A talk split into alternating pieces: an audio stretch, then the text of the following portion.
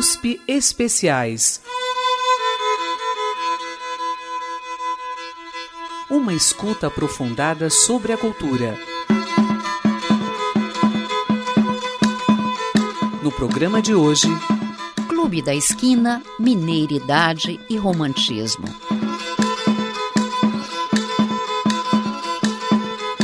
Hoje vamos conversar com a musicista e socióloga Sheila Castro Diniz. Ela é autora do livro De Tudo que a Gente Sonhou, Amigos e Canções do Clube da Esquina.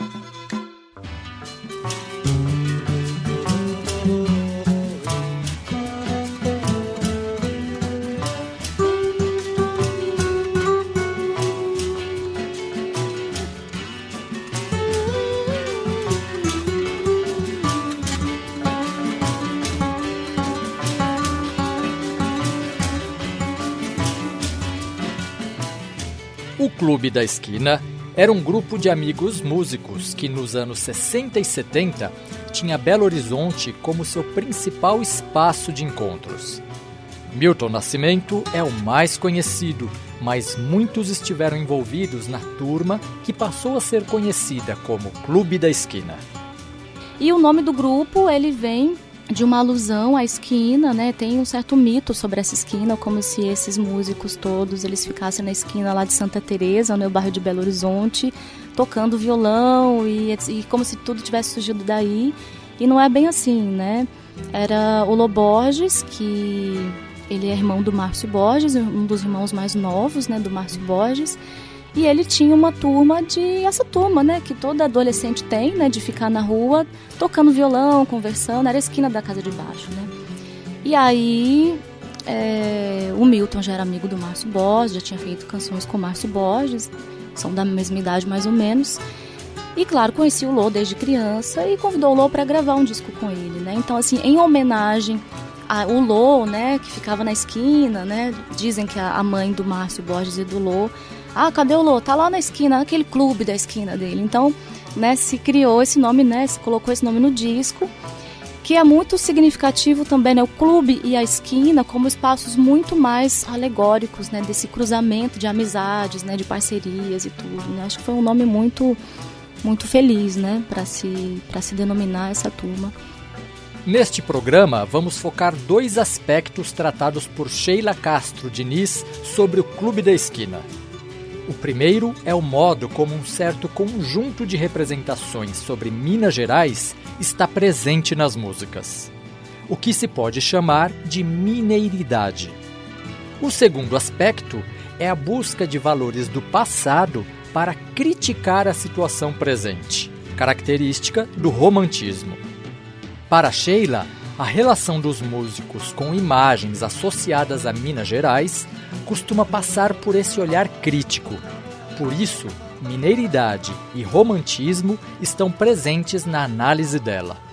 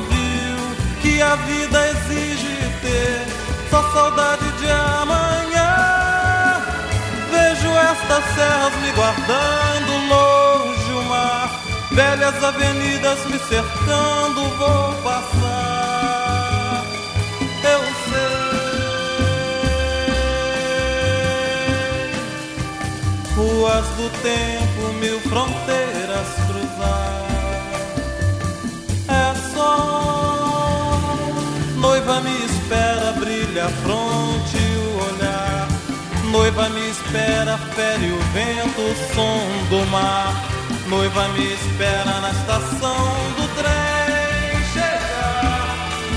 Eu vim. Seu corpo com meu corpo leve lavar. Rosa de seu ventre, flor, flora no meu sangue a cor. Corpo no seu corpo vai. Longe as velhas serras e o som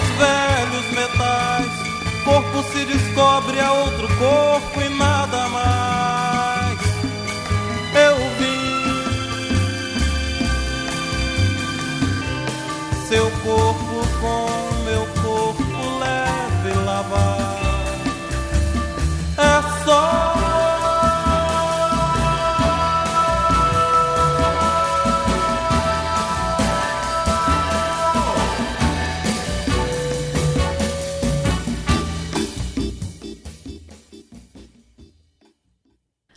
Ouvimos Rosa do Ventre, de Milton Nascimento e Fernando Brant, interpretada na voz de Milton.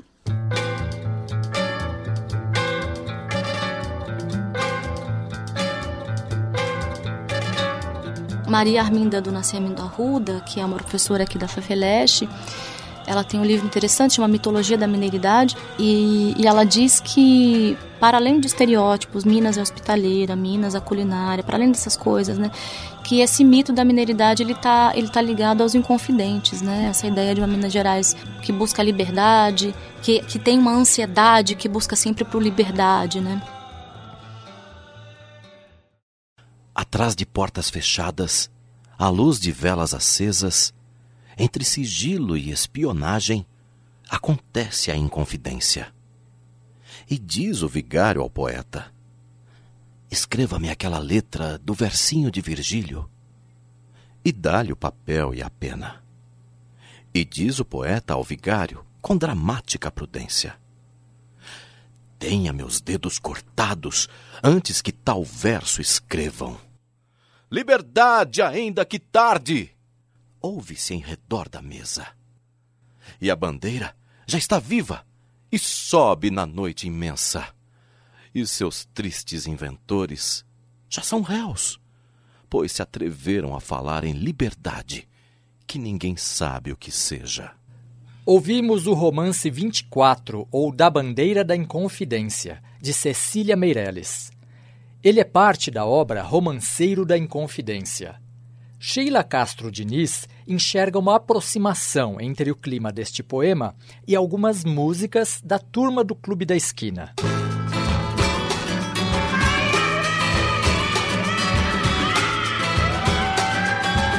Então essa coisa, né, do escuro, né, da, daquele, aquela coisa deles confabulando pela liberdade, né, isso está muito presente, né, nesse pretume, né, daquele momento. E Louise Starling tem um artigo interessante sobre o clube. Ela diz que eles iam vasculhar o pretume né, da escuridão para ver as sombras que se movimentavam no escuro, né.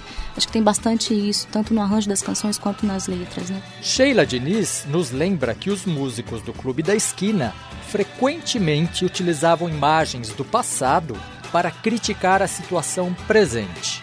Temos que lembrar que o presente do qual falamos entre os anos 60 e 70 é o da ditadura militar.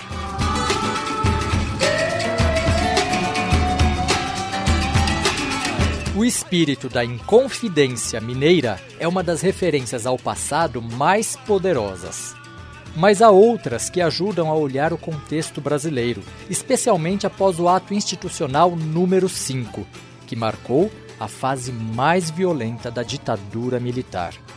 Um local histórico de Diamantina, o Beco do Mota, é uma das imagens do passado que problematizam a ditadura.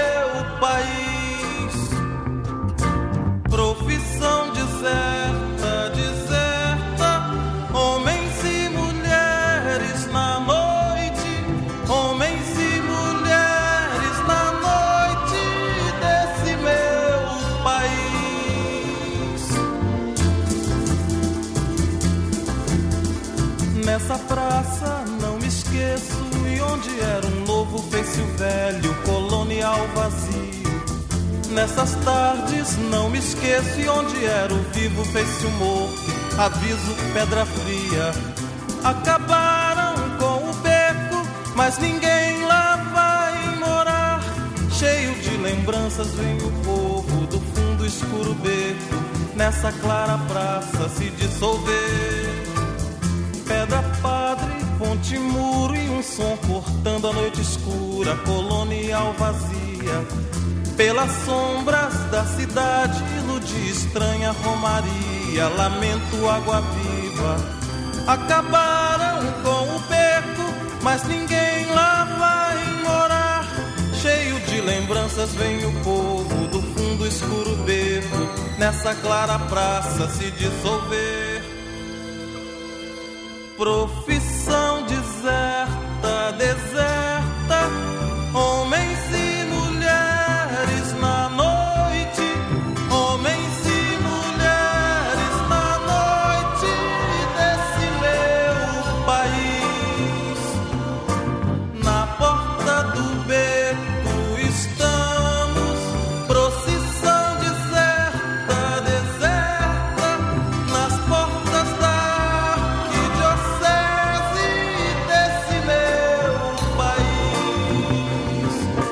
Diamantina é o beco do Mota, Minas é o beco do Mota, Brasil é o beco do Mota, viva meu país.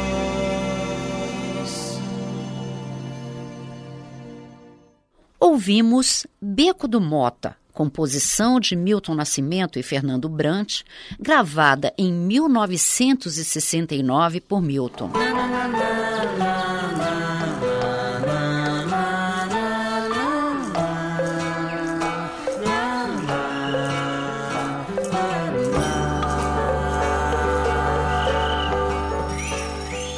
Temos falado aqui da crítica ao presente de acordo com os valores do passado e de como os músicos do Clube da Esquina faziam isso. Mas agora vamos saber um pouco melhor sobre essa postura que Sheila Castro Diniz procura entender por meio dos sociólogos Michel Lovy e Robert Serre.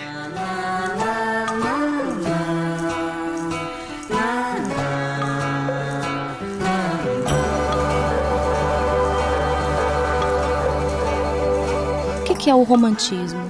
Essa noção ela foi trabalhada pelo Michel Lovy, pelo Robert Serre, no livro chamado Revolta e Melancolia. E o romantismo ele tem a ver com é, você ir buscar no passado, até mesmo numa idealização do que teria sido esse passado, aspectos que estariam sendo banidos ultrapassados pela, pela modernidade capitalista. Que valores seriam esses, né? A comunidade, é, a harmonia com a natureza, o trabalho como arte, o encantamento da vida. E ali em 68 até 73, o Brasil viveu o chamado milagre brasileiro, né? Houve né, uma modernização muito grande, né? Apesar, esse é o grande paradoxo, da ditadura que reprimia, censurava, etc. Existiu uma modernização, né, também acontecendo no período. Em meio à ditadura, parte importante dos artistas expressava um ideal que poderia ser chamado de nacional popular. Entre outras coisas, eles buscavam trazer elementos das camadas populares para as artes. Na música, os ritmos, os instrumentos e também as imagens que remetiam ao povo são exemplos desse posicionamento. Sheila Castro Diniz enxerga uma forte proximidade entre o ideal nacional popular e o romantismo. Então vejo, nacional popular também tem a ver muito com essa ideia de romantismo, né? De você ir buscar no homem simples do povo, numa sociedade pré-capitalista, né? Valores, representações, é, sentimentos que estariam ligados a um estilo de vida que ainda estaria preservado de dessa, dessa industrialização, dessa perda de dessa comunidade, sabe? Então, isso estava muito presente na canção, né?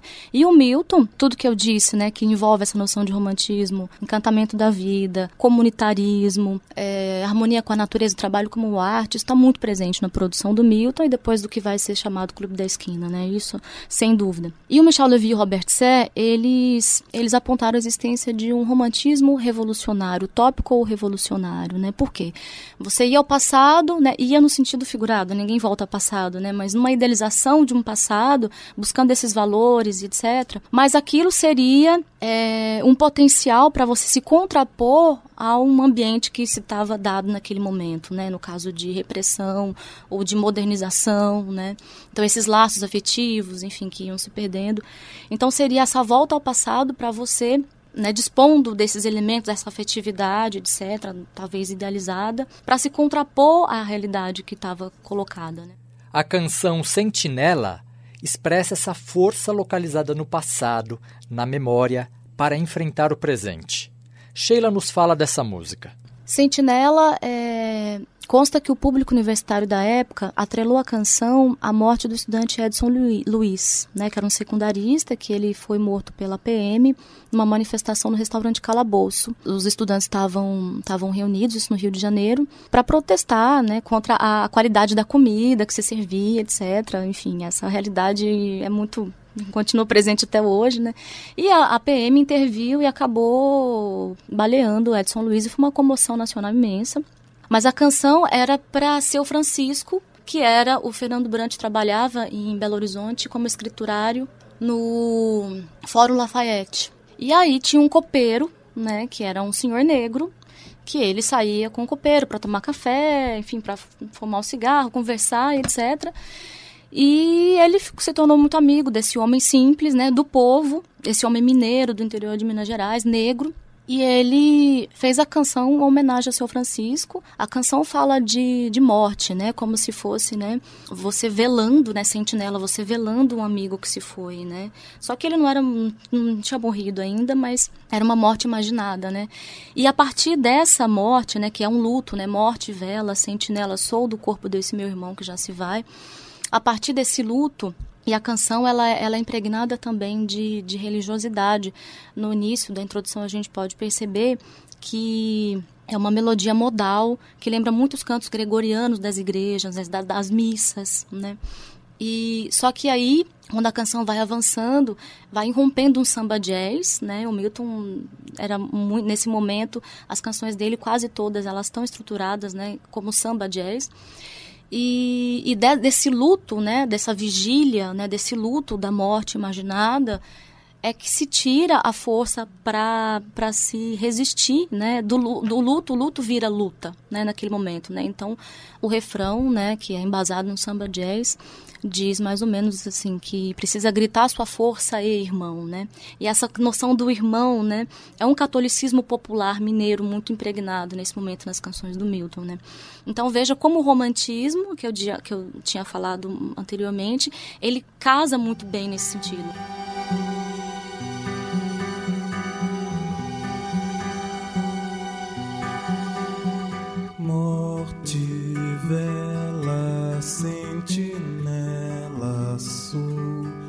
Do corpo desse meu irmão que já se vai.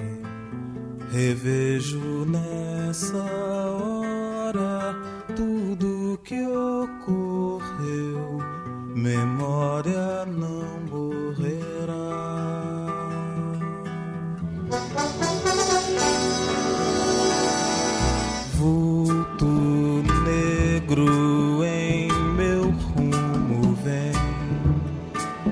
mostrar a sua dor plantada nesse chão. Seu rosto brilha em reza, brilha em faca e flor. Histórias vêm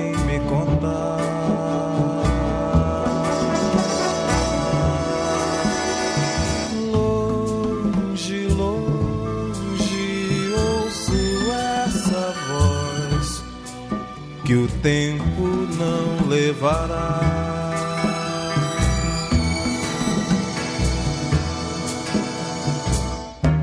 Precisa gritar sua força, irmão.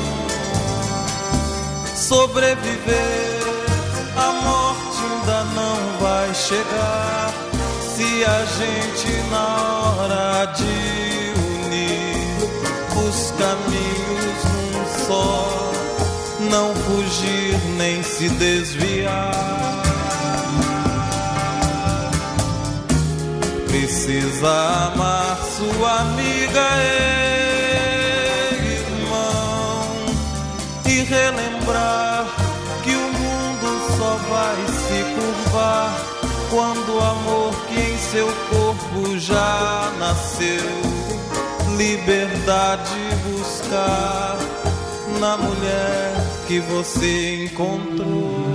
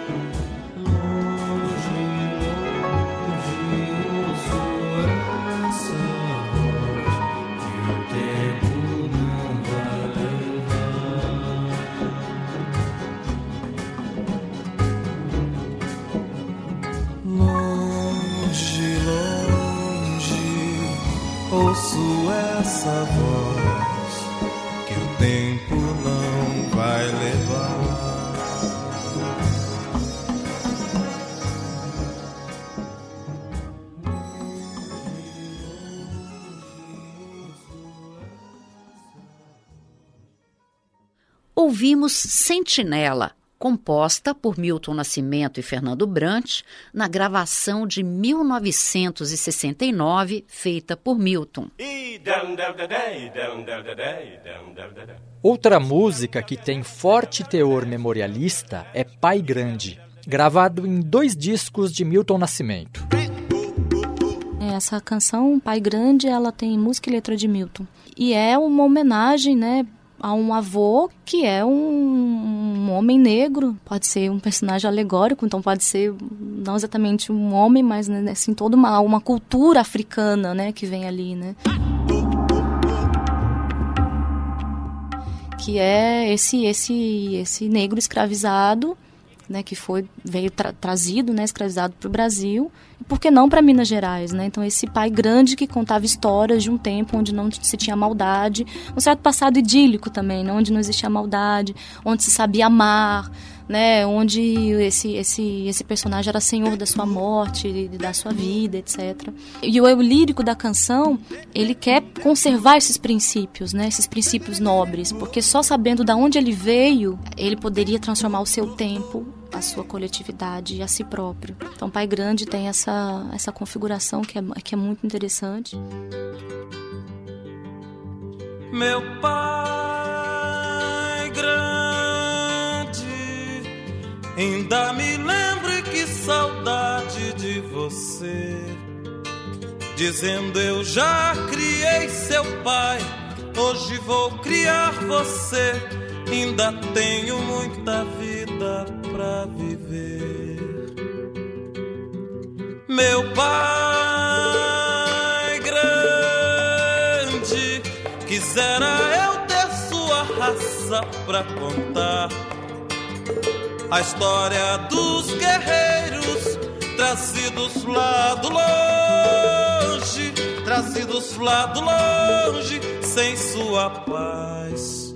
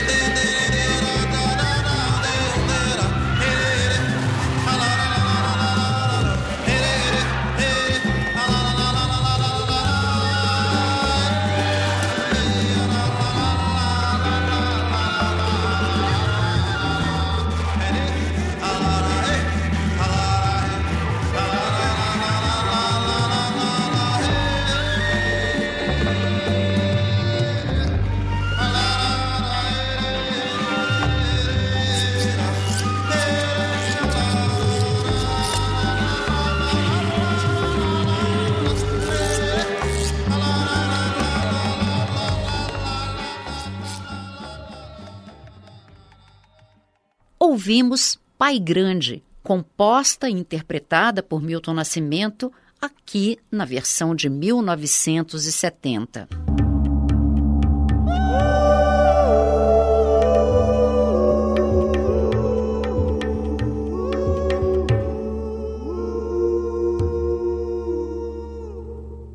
Na versão que ouvimos de Pai Grande, chama a atenção a profusão de ruídos, como gritos tribais e pios de pássaros, além de coros, distorções e improvisos percussivos, estes produzidos por Naná Vasconcelos. No seu estudo sobre o Clube da Esquina, a pesquisadora Sheila Castro Diniz lembra que essa paisagem sonora reafirma o memorialismo, remetendo a um mundo do passado.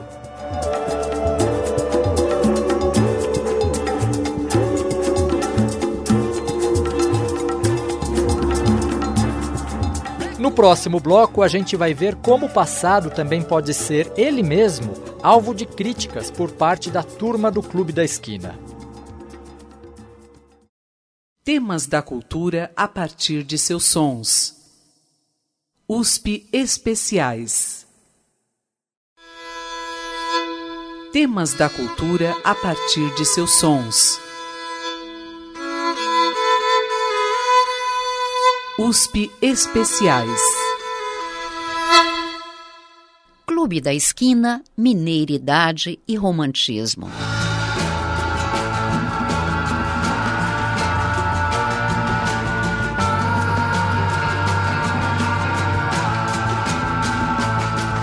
O USP Especiais de hoje trata da produção musical realizada pelos integrantes do Clube da Esquina entre os anos 60 e 70 e duas características presentes em suas canções ressaltadas pela pesquisadora Sheila Castro Diniz: mineiridade e romantismo.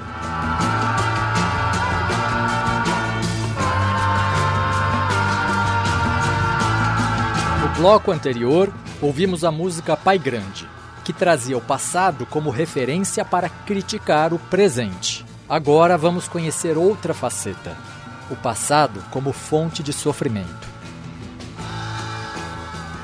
Em Maria Três Filhos, ela, letra também de Fernando Brant, conta a história de uma. É bem curta a letra, né? Conta a história de uma negra, né? Numa igreja interior, da qual lhe tiraram os três filhos, né? E a gente pode pensar, né, a crítica sutil que tem aí a lei do ventre livre, né, e a, e a lei áurea, que não ofereceram, né, subsídios, nenhum tipo de subsídio econômico para a inserção do negro na sociedade de classe, né. É uma canção que eu acho bem interessante, né, Maria Três Filhos, seria uma, ela seria uma escrava doméstica, né, do, do interior das Minas Gerais, né. Se a gente também pensar um pouco mais, né, Maria três filhos, da qual lhes tiraram os três filhos. Como que como se deu esses filhos, né? Como que era essa relação do Senhor para com a, a, a negra, né, doméstica, né? Então, são, são críticas bem sutis, né, que a gente pensando dá para poder extrair, né, dali dessa canção. Negra voz velha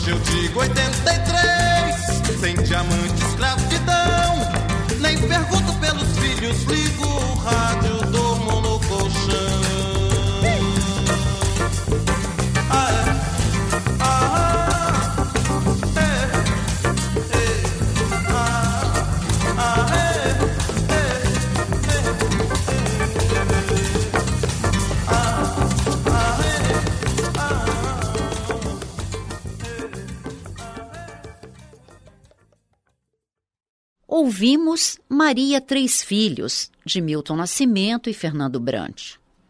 Você se lembra que no início desse programa falamos sobre mineiridade? Aquelas memórias sobre uma suposta identidade do povo mineiro, as paisagens de Minas, as recordações da infância e até de tempos remotos, a arquitetura, os trens. Pois é, assim como na música Maria Três Filhos aparece uma imagem dolorosa do passado, de certo modo desconstruindo-o, a canção Aqui Ó também desconstrói. Nela, a mineiridade aparece de um jeito ambíguo. O que parece um elogio das tradições de Minas Gerais também guarda uma contestação a essa mesma imagem. A Quió é interessante porque ela traz uma ambiguidade desde o título, né? Aqui, ó, aqui, ó, aqui, né? É, chama atenção para um determinado lugar. Que lugar é esse? Minas Gerais, que vai estar explícito na letra da canção, que é do Fernando Brant e a música é do Tony Horta. E, ao mesmo tempo, aqui, ó, é uma expressão que você usa para expressar indignação, né? Alguma coisa que não te caiu bem, você fala aqui, ó, né? Ainda faz um gesto, um gesto pejorativo, né? Enfim. Então tem essa ambiguidade desde o título e ao mesmo tempo em que depois no, no final fica aquela frase repetitiva, né? Bendito é o fruto dessas Minas Gerais, né, e tal. Parece uma coisa, ó, que lindo, né, bendito é o fruto. Mas existe uma crítica muito interessante ali, né, que é sutil, né, também a coisa da, do conservadorismo, né, do, do, namoro nas varandas, né, do conservadorismo mineiro, das riquezas serem guardadas em cofres e catedrais, né, então tanto uma crítica às grandes empresas, né, e também à Igreja Católica, né, que ostenta suas riquezas em catedrais e isso, enfim, não é dividido para a população, enfim, existe uma crítica a essa essa cultura conservadora, né, mineira, e que Deus abençoa todo aquele que trabalha no escritório, da Fernando Brandt trazia, né, e ele era autorreferente mesmo, ele trabalhava no escritório. E bendito é o fruto dessas Minas Gerais é uma é, remete à Ave Maria. Só que se a gente for ler nas entrelinhas, né, é uma, é uma crítica, né, que ele está fazendo, né, essa autocrítica, inclusive, né, a essa esse conservadorismo dos costumes, etc, né. E ela pode ser lida de duas maneiras, né, se você não não leva em consideração, né, essa ambiguidade que está desde o título, você pode achar que ela está simplesmente fazendo um elogio.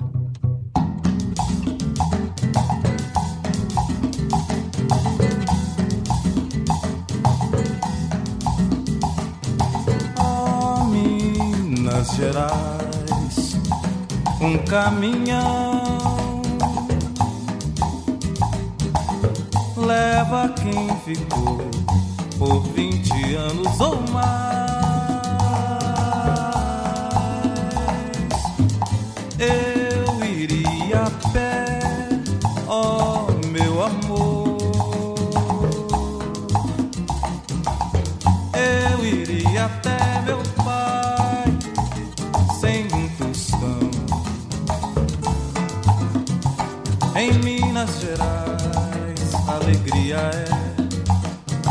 Guardada em cofres, catedrais.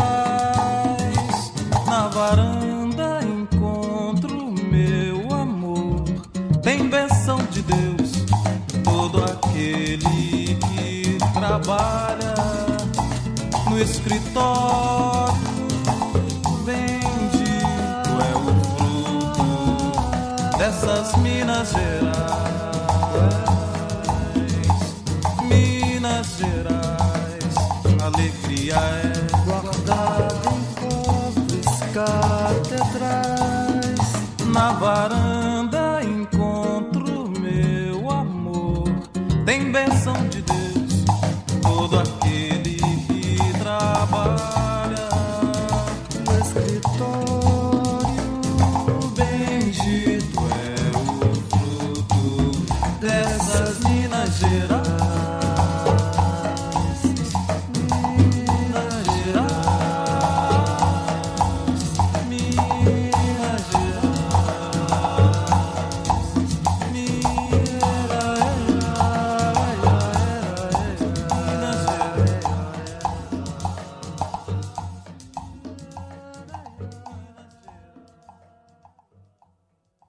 ouvimos Aqui, ó, composta por Toninho Horta e Fernando Brant, na interpretação de Milton Nascimento. Essa gravação é de 1969.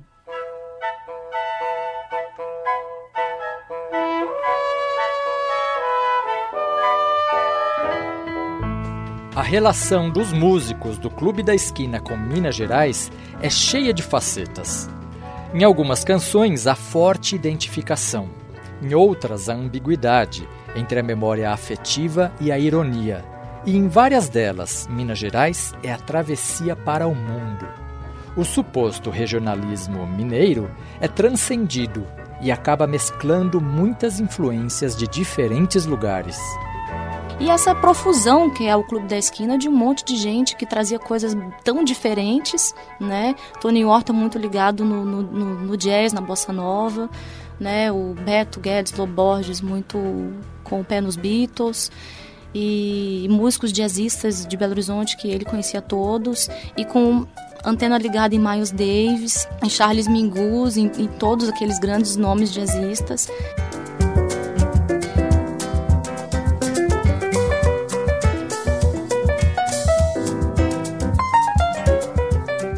Que uma canção também do Milton, que daí já tem duas versões, uma de 69 e outra gravada no disco de 1970.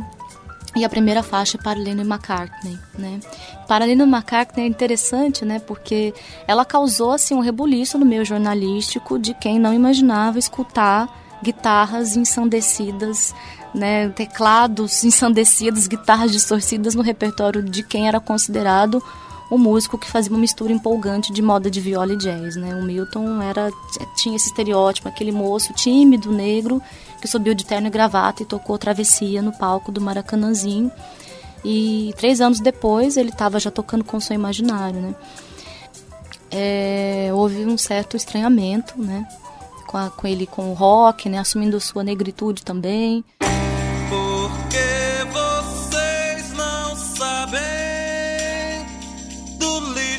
Ocidental. Não precisam mais temer, não precisam da solidão. Todo dia é dia de viver.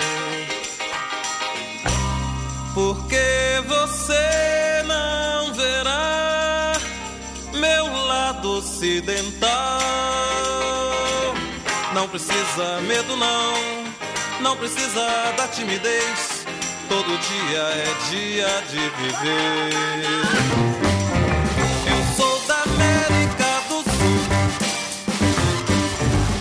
Sei, vocês não vão saber. Mas agora sou cowboy, sou do ouro, eu sou vocês. Sou o mundo, sou Minas Gerais.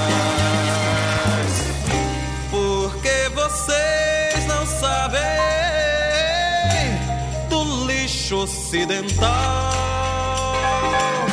Não precisam mais temer, não precisam da solidão. Todo dia é dia de viver. Eu sou da América do Sul.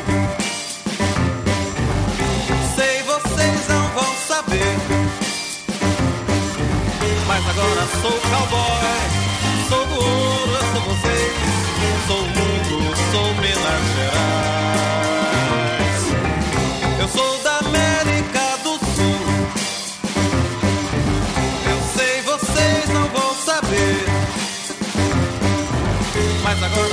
cowboy. Sou do ouro, eu sou vocês. Sou o mundo, sou Minas Gerais.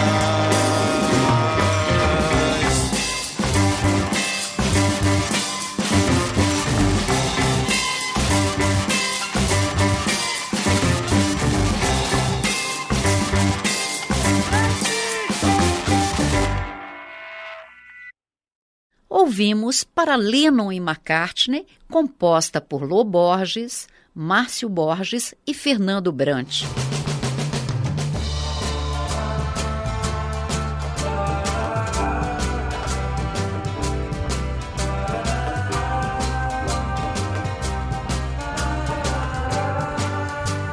Numa parte das canções gravadas pela turma do Clube da Esquina, a música se torna como uma espécie de voz afiada contra opressões e a favor de uma sociedade mais igualitária.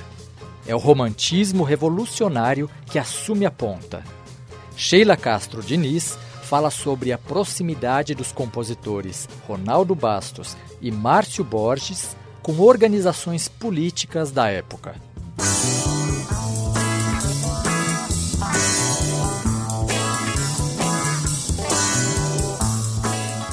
Nesses anos, finalzinho dos anos 60, tanto ele quanto o Márcio, né, eles tiveram uma proximidade muito grande com, com grupos clandestinos de esquerda, né, com a luta armada. nenhum dos dois se engajou na luta armada, mas eles tiveram um papel no sentido assim de, de proteger amigos guerrilheiros, né, em casa, é, de dar essa cobertura, né. Mas o Ronaldo teve que que sair do Brasil por uns tempos, porque o irmão dele foi acusado de pertencer ao MR8, né, que é o movimento revolucionário 8 de outubro, mas que, que não, não era exatamente que fazia parte, mas é amigos, né, que você qualquer qualquer coisa mínima já era um pretexto para levar você para interrogatórios, enfim, um passo para tortura, né? Então ele teve que se exilar, ele e o irmão. O irmão já estudava em Londres e ele depois foi também, ficou lá um tempo. Uma das músicas de teor revolucionário mais direto é Rio Vermelho. Na gravação do disco Coragem de 1968, Milton Nascimento cantava apenas uma parte dos versos de Ronaldo Bastos. Mas Sheila conta que nos shows a letra aparecia na íntegra. De minha garganta as canções explodem em pontas de faca, rasgando espaço e vem minha luta ajudarei.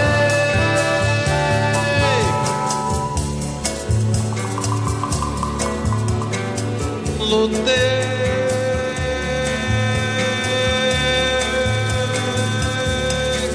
E meu leito de água clara se faz vermelho, sangue de enchia. Mas não parei de lutar, perigo é meu guia. Só me entrego pro mar.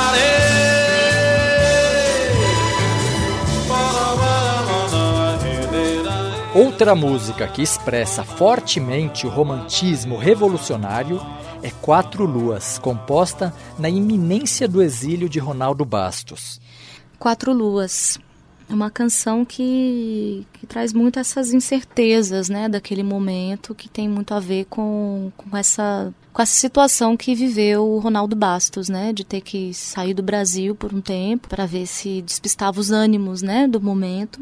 E ela fala explicitamente, né, a violência, a bandeira que eu vou levar. Em entrevista que ele me concedeu, eu perguntei se realmente houve algum, alguma inserção né, no, no MR8 mas ele não, e não, não teve assim algo muito orgânico, né? Mas essas relações que se tinham na época, né?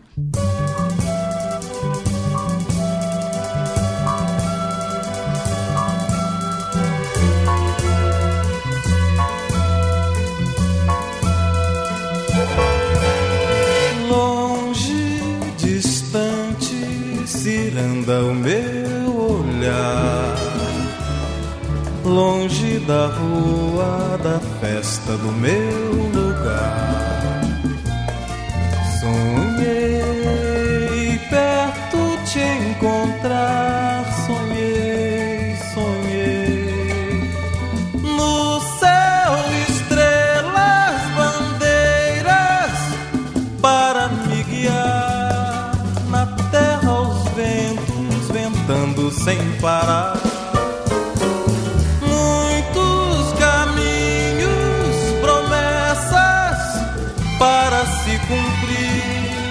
Nas quatro luas que eu tinha pra seguir. De quatro estrelas escolho pra me guiar. A violência, bandeira que eu vou levar. Pensei nunca mais voltar.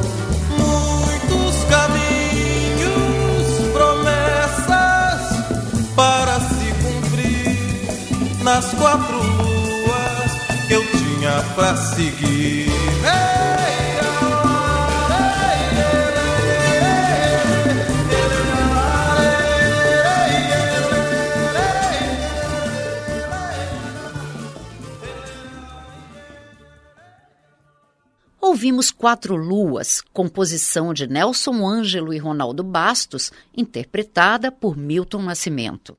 A gente pode pensar que há três fases, né? Essa fase dos anos 60, que seria mais ligada ao samba jazz, ao nacional popular e tal. Eu vou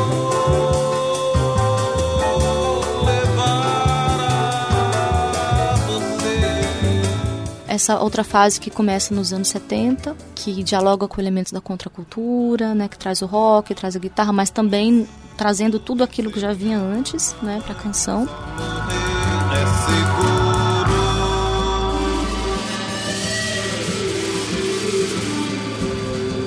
E aí depois 74, 78, que vai adensar todas essas referências que, que já vinham sendo, vinham sendo desenvolvidas antes e traz também o elemento do jazz fusion, a questão latino-americana na canção.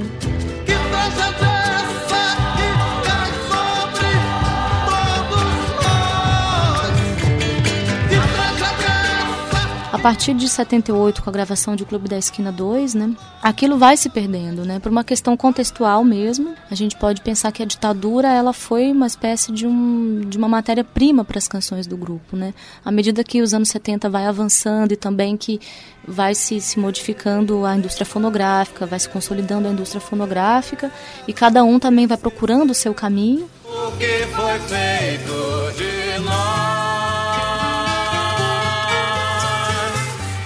E aí vai perdendo uma certa identidade que nem era uma identidade propriamente dita, né? Mas havia, né, uma identificação de turma, grupal, que também não era, vamos dizer assim, uma panelinha, né? Mas aquilo que se produzia no Clube da Esquina, a questão dos arranjos coletivos, né, informais, coisas às vezes criadas muito de maneira ali no estúdio, né, sem muita elaboração prévia, não que isso signifique simplicidade de maneira alguma, porque há uma densidade muito interessante nos arranjos do Clube da Esquina. Isso foi se perdendo é, com o fim dos anos 70.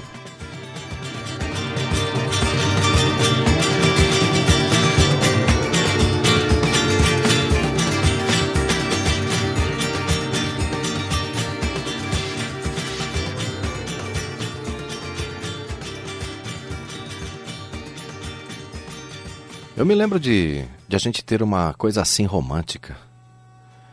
E quando começávamos a pensar no povo brasileiro, Meu povo, meu povo, no povo latino-americano, na opressão, nas grandes diferenças, nos abismos entre as classes, isso nos levava às lágrimas. A gente era tão sentimental a respeito disso, éramos tão comovidos por essa realidade brutal do terceiro mundo, com as diferenças sociais, as diferenças de classe, que a gente se comovia às lágrimas. Eu me lembro de abraçar o Bituca e nós dois, abraçados numa árvore, chorávamos pelos pobres e pelos deserdados. A gente tinha isso, esse amor altruísta mesmo, de verdade. Relato de Márcio Borges, presente no livro Os Sonhos Não Envelhecem Histórias do Clube da Esquina.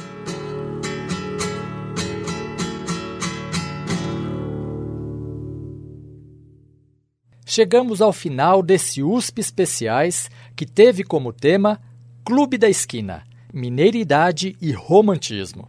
O programa se baseou principalmente em artigo da revista Permuse e no livro De Tudo que a Gente Sonhou, Amigos e Canções do Clube da Esquina, da musicista e socióloga Sheila Castro Diniz. Foi ela que esteve aqui conversando conosco.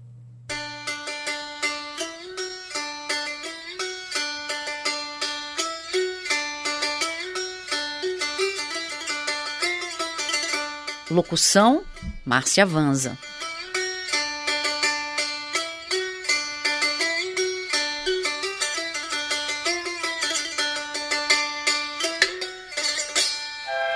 Interpretação do romanceiro da Inconfidência e da voz de Márcio Borges, Cido Tavares.